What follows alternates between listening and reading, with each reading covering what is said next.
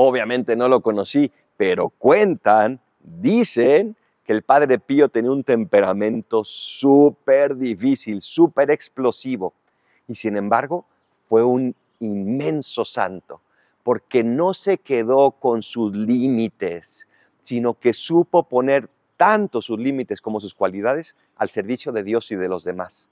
Y entonces Dios le dijo, es lo único que necesito para hacer el bien, es lo único que necesito para transformar a muchísimas almas y tocar muchos corazones. ¿Cuáles son tus limitantes de carácter? ¿Cuáles son tus defectos?